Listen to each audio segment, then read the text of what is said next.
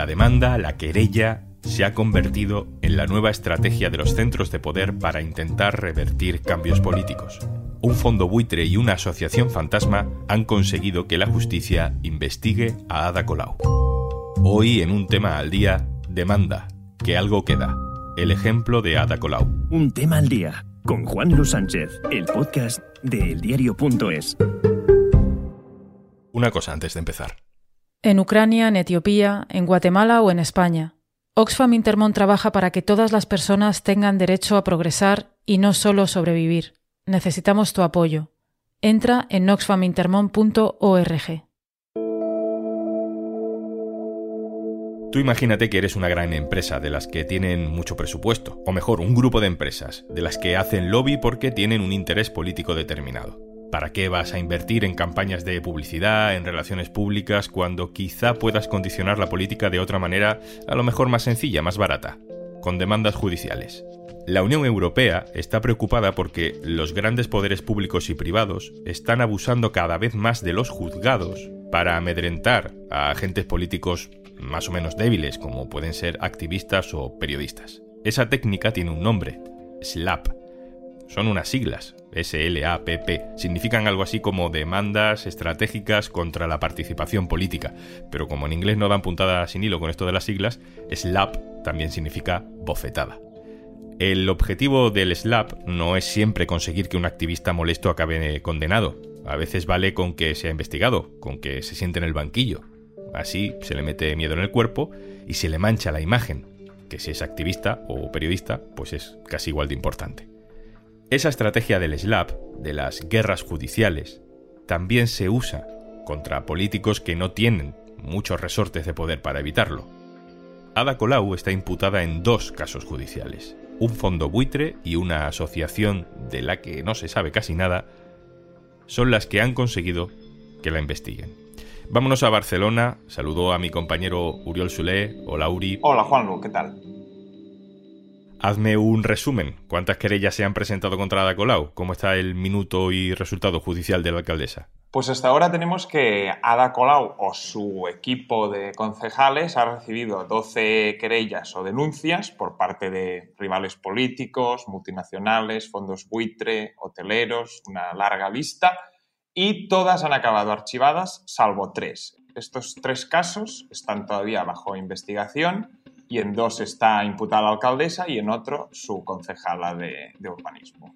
Cuéntanos un poco en qué consiste este caso del fondo buitre contra Ada Colau.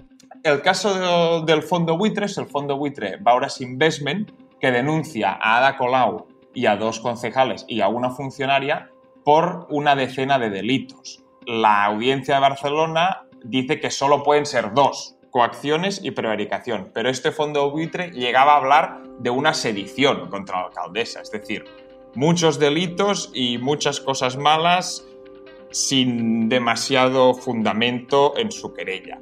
Este caso del fondo buitre, el delito se centraría en que desde el ayuntamiento, supuestamente, dice el fondo buitre, se multó al fondo por no ofrecer alquiler social y se vino a amenazar con que se le pararían una serie de obras que tenía en marcha.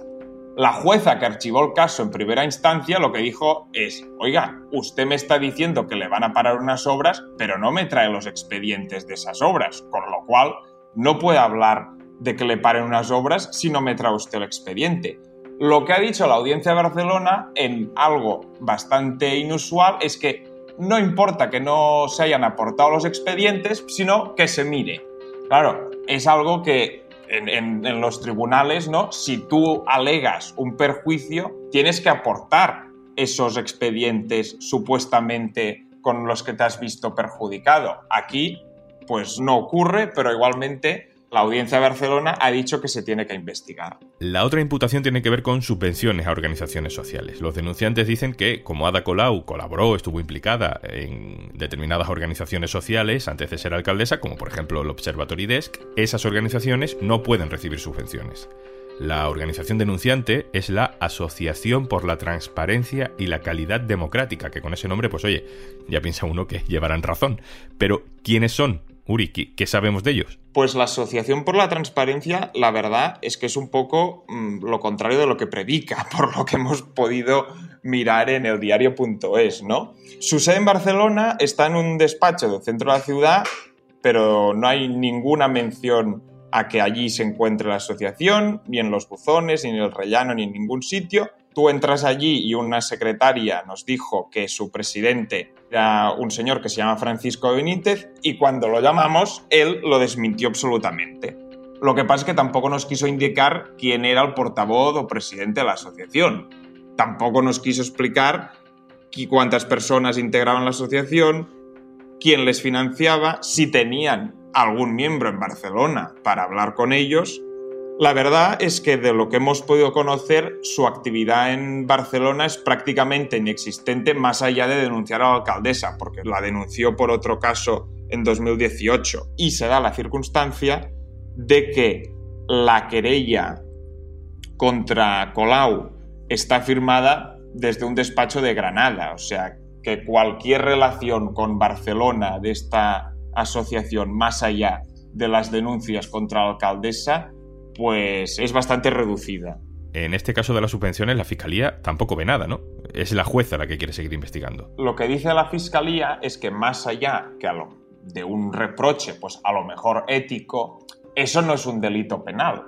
Todos los expedientes de concesión de las subvenciones y las ayudas se hicieron correctamente. Estuvieron controladas por el secretario del interventor municipal, los proyectos que se financiaron se hicieron, por lo tanto, no cabe hablar de delito la fiscalía lo que dice, bueno, a lo mejor se hubiera habido de abstener la alcaldesa a la hora de otorgar la subvención, pero la subvención se podía haber otorgado perfectamente.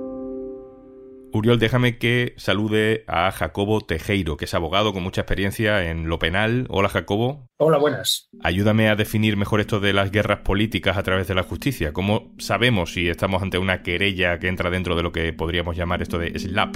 Porque también es muy fácil para los políticos decir, eh, que me están persiguiendo judicialmente, ¿no? Es un argumento fácil para defenderse. El SLAP es una demanda o querella, en la versión americana, estratégica contra la participación pública. Podría decirse en este caso que Ada Colau no es un activista, es un político en ejercicio en un puesto de la administración. Pero en eso tenemos que ver que no forma parte del sistema tradicional, en cierta medida es un cisne negro o un intruso y por tanto no se puede considerar que a pesar de ser administración quede excluida del concepto de activista a la que se le está atacando como ha ocurrido en otros muchos casos, al objeto de conseguir dos cosas. Primera, el descrédito y segunda, el desánimo personal incluso el amedrentamiento, para evitar que siga por el camino que llevamos. Vemos que en los casos de Colau, y desde luego hay casos también en otras partes de España, la denuncia no es contra el ayuntamiento, sino personalmente contra Colau. Eso es habitual también, ¿no? Sí, claro, claro. Se trata de hacer daño a la persona. Ataca a la psicología directamente de la persona. Es decir, se trata de humillarla, se trata de desacreditarla entre los suyos y se trata, por otro lado, de hacerla hundirse en el desánimo y que no continúe por la línea que está haciendo. Jacobo, ¿se te viene a la cabeza algún otro ejemplo eh, que creas que es más o menos claro? Bueno, esto no es una creación que se haya hecho aquí, esto lo encontraron en la Universidad de Denver, le llamaron de esta manera al profesor Scannan y Prim, ya desde hace más de 30 y 40 años y empezaron precisamente por la lucha por intereses inmobiliarios, el caso Sierra Club en Estados Unidos, en Sacramento, California, en los años 70, fue ya el que originariamente dio nombre a este tipo de actuaciones. Había unos intereses inmobiliarios y se utilizaban las querellas precisamente para desanimar a los activistas que las habían puesto. Tengamos en cuenta que suelen ir aparejados, además, a este tipo de actuaciones elevados gastos de defensa, una larga duración del proceso, que puede durar años y que incluso puede terminar la fase política. Lo más evidente y lo más cercano son las querellas que contra algunos grupos de izquierda se han puesto en este país que se han admitido de forma complaciente por algunos juzgados que son proclives a mantener la misma y a retardar lo más posible la resolución del procedimiento, que saben que inexorablemente va a llegar un archivo o una solución, pero para conseguir mantener el grado de deterioro y mantener en la agenda el problema. ¿Hay alguna manera de regular esto? El Parlamento de la Unión Europea, el 25 de noviembre del 2020, adoptó una resolución en este sentido sobre la preocupación sobre el estado de libertad de prensa referido a los periodistas, que también son el otro objetivo de este tipo de demandas.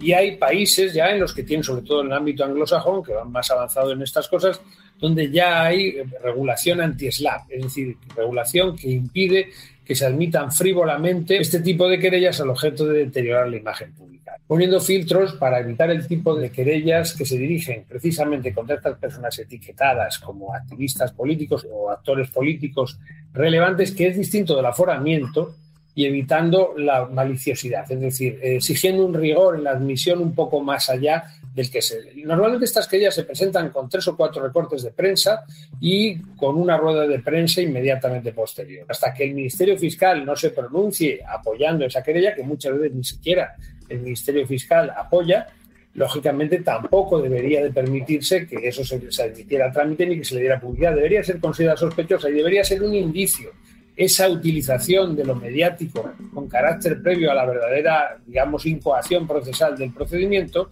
contra esa persona, un indicio evidente de que se está intentando utilizar a ese juzgado, a ese procedimiento judicial, para dañar, para lastimar o para atacar políticamente a esa persona. Mostrar mi perplejidad, en primer lugar, porque he conocido esta investigación y esta citación a mí en concreto a través de los medios de comunicación. No me parece normal que haya medios de comunicación que tengan acceso a una investigación y a una citación personal antes de que la misma afectada sea notificada. Yo no había recibido ninguna notificación. Vuelvo contigo. ¿Qué otras querellas hay en el Ayuntamiento de Barcelona, aunque no hayan terminado nada? Las cuestiones por las que se ha llevado al gobierno barcelonés y a Ada Colau los tribunales, pues versan sobre distintas cuestiones, pero básicamente las podemos resumir en cuestiones relacionadas con el intento de municipalizar el agua, con denegaciones de licencias para construir hoteles de lujo y con cuestiones urbanísticas también pues, relacionadas con fondos buitre a los que se multa o se intenta paralizar un poco su actividad para que no afecten a edificios protegidos o cambien totalmente ¿no? la fisonomía de algunos barrios. Son cuestiones en las que el equipo municipal ahora que está en Barcelona pues ha incidido mucho pero que lógicamente tocan unos intereses económicos que las hacen también más viables de terminar en querellas debido a que, claro, los querellantes pues tienen una dimensión y un poder económico que no les importa pleitear en el juzgado aunque el caso acabe archivado. Uri, una imputación por la vía penal, sea de concejales o de la propia alcaldesa, supongo que tiene un eco mediático, político, en los plenos del ayuntamiento, en los titulares de los periódicos, mucho mayor. Claro, claro, o sea, una, una imputación, además, el código ético de Barcelona en Común decía en su inicio que cualquier imputación era motivo para dejar el cargo. Lo que no se esperaba la alcaldesa seguramente era unas imputaciones de este tipo. Claro, cuando tú prometes que cualquier imputado va a dimitir, en realidad pones muy al descubierto tu talón de Aquiles. Ya sabes lo que tiene que intentar, imputarte por lo que sea, sea con fundamento o no sea con fundamento, ahí acaban contigo. Exactamente, claro, este código ético se escribe además en un momento de antes del 2015, donde las causas de corrupción se abrían por doquier en España, claro, yo creo que la alcaldesa poco podía imaginarse, ¿no? Casi siete años después, que eso se le volvería en contra al ver que determinados actores económicos y políticos emplean los tribunales para contradecir o para combatir decisiones políticas del consistorio. Uriol Sule, compañero del diario.es en Cataluña, muchas gracias. Gracias a ti, Juan Lu. Adiós. Y antes de marcharnos, Qué presión esta de tener que cortar a los periodistas del diario.es para hacer esta publi. Menos mal que es para informarte de que por ser oyente de un tema al día, tienes 60 días gratis para escuchar todo el contenido de Podimo. Todos los podcasts y audiolibros gratis si te registras en podimo.es barra al día. Así igual me perdonan en la redacción del diario.es por quitarles unos segunditos y colarme en su podcast. 60 días gratis registrándote en podimo.es barra al día. Vale chicos y chicas, ya podéis seguir. Esto es Un Tema al Día, el podcast del diario.es. También puedes suscribirte a nuestra newsletter. Encontrarás el enlace en la descripción de este episodio. Este podcast lo producen Carmen Ibáñez y Zascun Pérez. El montaje es de Pedro Godoy. Yo soy Juan Luis Sánchez. Mañana, otro tema.